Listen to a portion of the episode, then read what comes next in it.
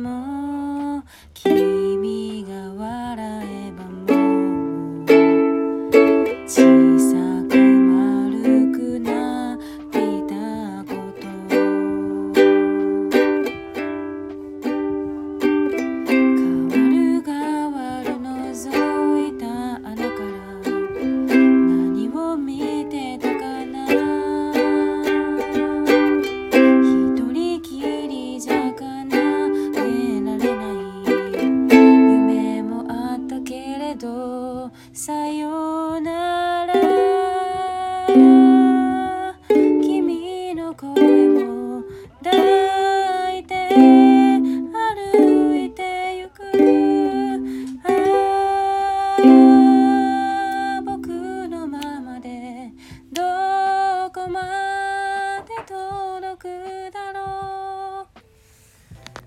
全宇宙の皆様こんにちは。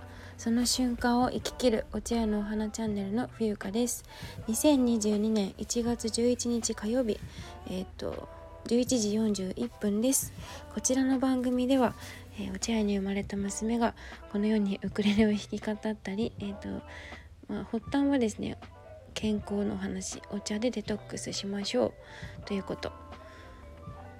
で多岐にわたりさまざまなあの配信をしている番組でございます。聞きに来てくださりありがとうございます。えっと冒頭では、えースピッツの「楓」という曲を少し弾かせていただきました。ありがとうございます。えっとね今日はね何でしょう。あの1月11日？お塩の日というふうに聞いたんですけど聞いたというか見たというかネットでね。どうなんでしょう。そうなんだと思って私知らなかったんですけどね。あの敵に塩を送るという言葉があるように困った時はお互い様っていうね。あの上杉謙信だっけ？合ってるかな？あの山梨県の武将ですか？私ちょっとその辺り勉強不足なんですけど。うん。なんかいかにも日本人らしいなって思って。てるというかね相手を立てるっていうそういう文化がね根付いてますよね。うん、あのお塩ってやっぱりねすごく体日本というか人間にとって一番重要なその生理機能だったり体を動かすにはあの心臓に血を送るのもお塩ですしね。塩がお塩がないと生きていけないんですね。海から生まれて きた私たち。まあそのお話は置いといてですねあのなんかふと思ったことがあってついその人と比べてしまうっていうところがあると思うんですけど人間って。なんか猫を見ていたりとかするとまあ、なんで猫なのかわかんないけどなんかねその人と比べることがいかに無駄かっていうことがねわかるんですよね。なんか急に降りてきて今。でこのウクレレも今たくさん弾いてる方たくさんいらっしゃると思うんですけどなんかついこうあの勘ぐるじゃないけど人よりも劣っているとかね。うんあの人の方が歌うまいよなとかいろいろこう思ってしまうことがあって前に進めない時があると思うんですけど、うん、そこはぐっとこらえるというかなんかその人にしかない魅力って絶対あるからなんかそこはあまり気にしない方が幸せなんじゃないかなってねなんかすごく今感じたんですよね。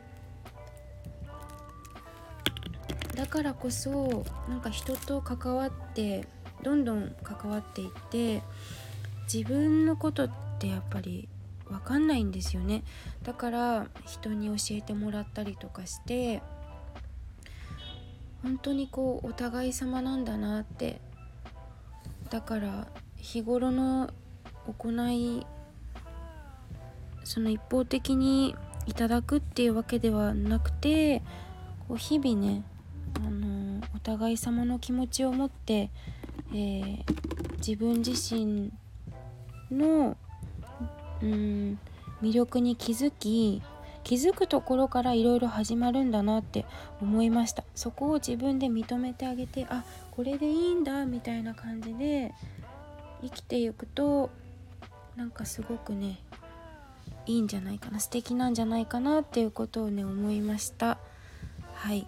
なので安心して自分の楽しみを見つけながら私はね本当に瞑想状態ですよ。メディテーションの瞑想じゃなくてね日々本当にこれでいいんだろうかって思うこといっぱいあるんですけど本当に皆さんから教えていただくことがたくさんあって私は何を与えているんだろうって時々思ってしまうんですけどね。